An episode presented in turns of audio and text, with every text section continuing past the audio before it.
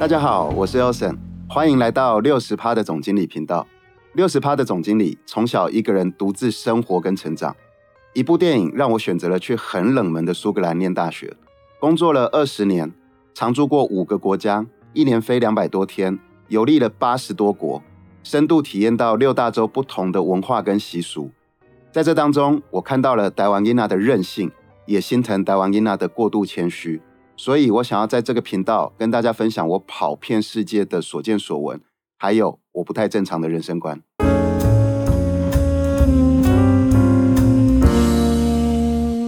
六十趴的总经理今天想要跟大家来聊聊地球的奥妙，还有自然频率。前几天我在爬文的时候呢，无意的当中看到了 NASA 有一个公开文献，它里面提到的啊，就是一九六九年七月二十号。是人类第一次在非地球的地方上登陆，也就是登上了月球。登陆了月球以后呢，除了引发了七零年代、八零年代美国跟苏联的航太竞争以外，事实上对于科学界还有医学界也意外的发现了一个很特别的事情。那是什么事情呢？就是根据那个记载，当太空船升空以后，穿过了大气层。所有的太空人都感觉到非常的不舒服。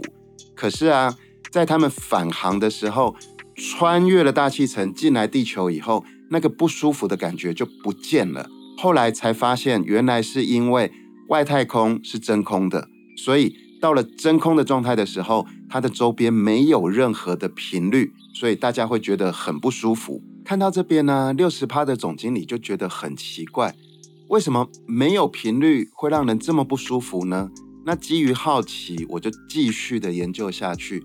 后来我找到了一个很有趣的记载，就是微软它在美国有成立了、有盖了一个零分贝的静音室，那是在地底下的。然后依据它的记录呢，这个零分贝的静音室没有任何的一个人类可以在里面待超过六秒钟。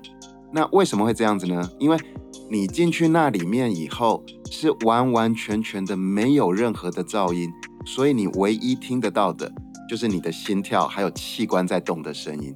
那一般的人只要去想象完完全全安静的环境下，没有任何的声音，你的心里面会感到彷徨，所以你的身体反应出来，你就会很不舒服。那也因此就解释了为什么到了外太空真空的状态的情况下，人会不舒服。因为如果没有这个频率的话，人会啼笑。依据 NASA 的文献记载啊，现在所有要装人的太空船，或者是在外太空的太空站里面会有太空人要在里面住好几个月的，只要里面要装载人，它的设备里面就有模拟频率的装置。那这个啊，我就想到了，哎，古希腊的时候不是也有音乐疗法吗？然后。非洲的部落，甚至台湾的原住民，在丰年祭的时候，不是也有很多的嗯音乐庆典吗？那通过这一些音乐，那听到的人，你会觉得很舒服，然后觉得舒服以后，你的心情会很愉悦。那这样子，其实长时间下来，不就造成了身心灵的平衡吗？所以，发现频率跟健康有关系这件事情，对人类的贡献真的很重要。那因为有了这个有趣的发现呢，六十帕总经理就在持续的研究自然频率下去。那什么是自然频率？为什么地球上面会存在自然频率？后来经过我研究，我才知道，第一个啊，就是地球是在转动的。那它的转动呢，自己转一圈是二十四小时，然后绕着太阳转一圈是三百六十四又四分之一天。不管怎么样。就是因为地球的转动是不会停下来的，那因为它的转动不会停下来，地心呢有一个地核，它就会持续的流动，因为地球一直在转。当地核在流动的时候，它就产生出电磁波，这个电磁波就会从南极跟北极分为阴阳，就窜出来以后把地球包围起来。那你就去想想看，地球的外表有一层的保护层。这个就是所谓的电离层，电离层存在就是从地表往上八十公里的地方。那因为这个电离层很像电网一样，它就保护了我们在地球上生活的所有生物。因为电离层可以防止外太空的紫外线或者是伽马射线打进来地球。那既然这个电离层它是个电网，所以它一定会有交汇点嘛。那所以整个包围住地球的电离层总共有两千个交汇点。那那个电在串的时候，只要它串到了那个交汇点，它就会打出闪电。所以每一秒钟都会有五十次的闪电打出来。闪电打出来以后，它就会传到地表来。那当然，距离的八十公里传到地表的时候，那个频率就变得很微弱了。那这个频率啊，为了确保自己不会消失掉，所以到接近地面的时候，在空间上面，他们就会去寻求各种不同的频率，来让自己达到共振，以确保一直维持到它应该有的频率。那维持到什么时候呢？维持到这个频率啊，绕了地球一圈。头跟尾巴接在一起以后，它就永远的存在了。那既然自然频率啊，它可以通过共振，让自己一直维持在那个波段。后来六十帕总经理就想，那人的大脑的脑电波是不是也可以被共振到呢？如果是这个样子的话，那音乐疗法的原理就整个很清楚了，就是你听到了很舒服的音乐。然后那个音频却影响到你的脑，你的脑波就跟着那个音频共振到了一样的频率，你的心情就会愉悦起来。所以这样子的话，我研究了半天，总算是把它想通了。那讲到这个啊，爱因斯坦真的很厉害，他在一九一五年的时候就其实讲出了这个逻辑，就是他的广义相对论里面有提到的是 everything connected。所有的东西都是联动的，只要有一个东西动，另外一个就会跟着动。讲到脑波啊，脑波是怎么被发现的？其实呢，脑波可以被发现，其实要感谢纳粹，因为纳粹虽然在战争的时候他是非常的残忍，但是事实上也是因为他们通过了很多不人道的手段，得到了这一些数据，我们在医学上面跟科学上面才有办法这么快速的发展。那一九二零年代的时候，纳粹的科学家 Hans Berger，他呢是世界上第一个发现而且记录人的大脑会产生出脑电波。然后呢，如果你在情绪很亢奋的时候，你的脑电波就会很高；如果你在心情很平稳、身体很放松的情况下，你的脑波就会很低。有多低呢？大概是八到十二个赫兹。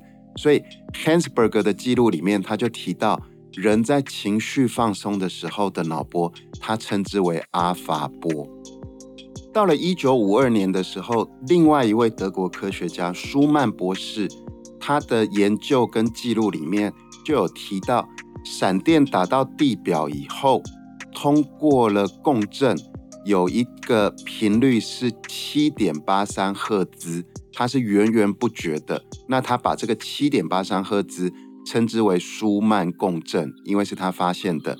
后来也有人口语里面提到的舒曼波，就是舒曼博士发现的这个源源不绝的七点八三赫兹。那他发现这个有什么意义呢？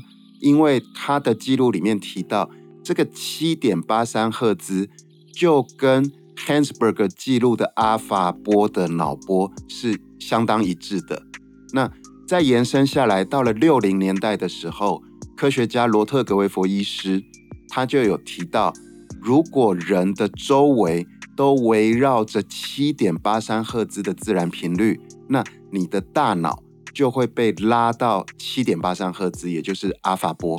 那长时间的处在阿法波脑波的情况之下呢，你除了刚才讲的心情很平稳啦。情绪很愉快啊，长时间下来你还会变得非常健康。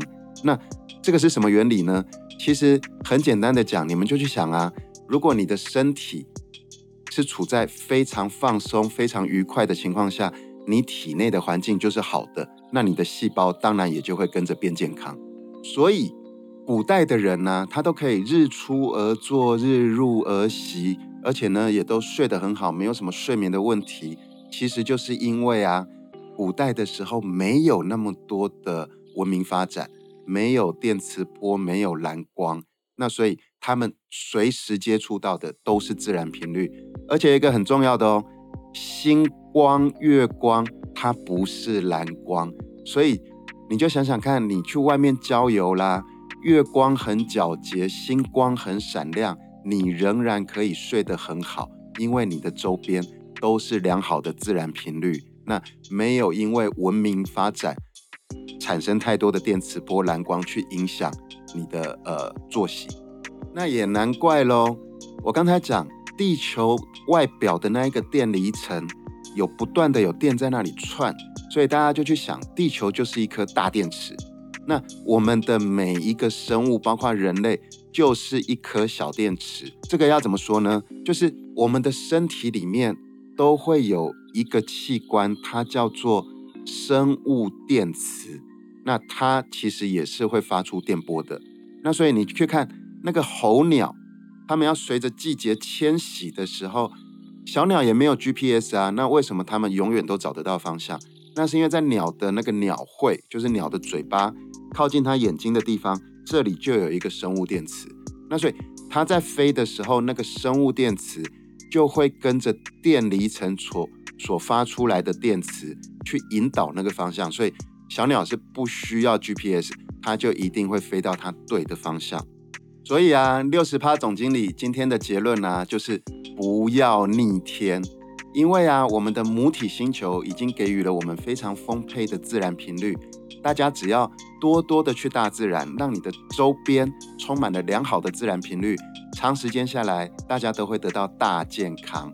那这个就是我今天的分享，谢谢大家。那未来六十趴的总经理也会继续的跟大家分享更牛的一些薪资哦。那最后就是不要忘记了按赞、分享、开启小铃铛、追踪六十趴的总经理，拜拜。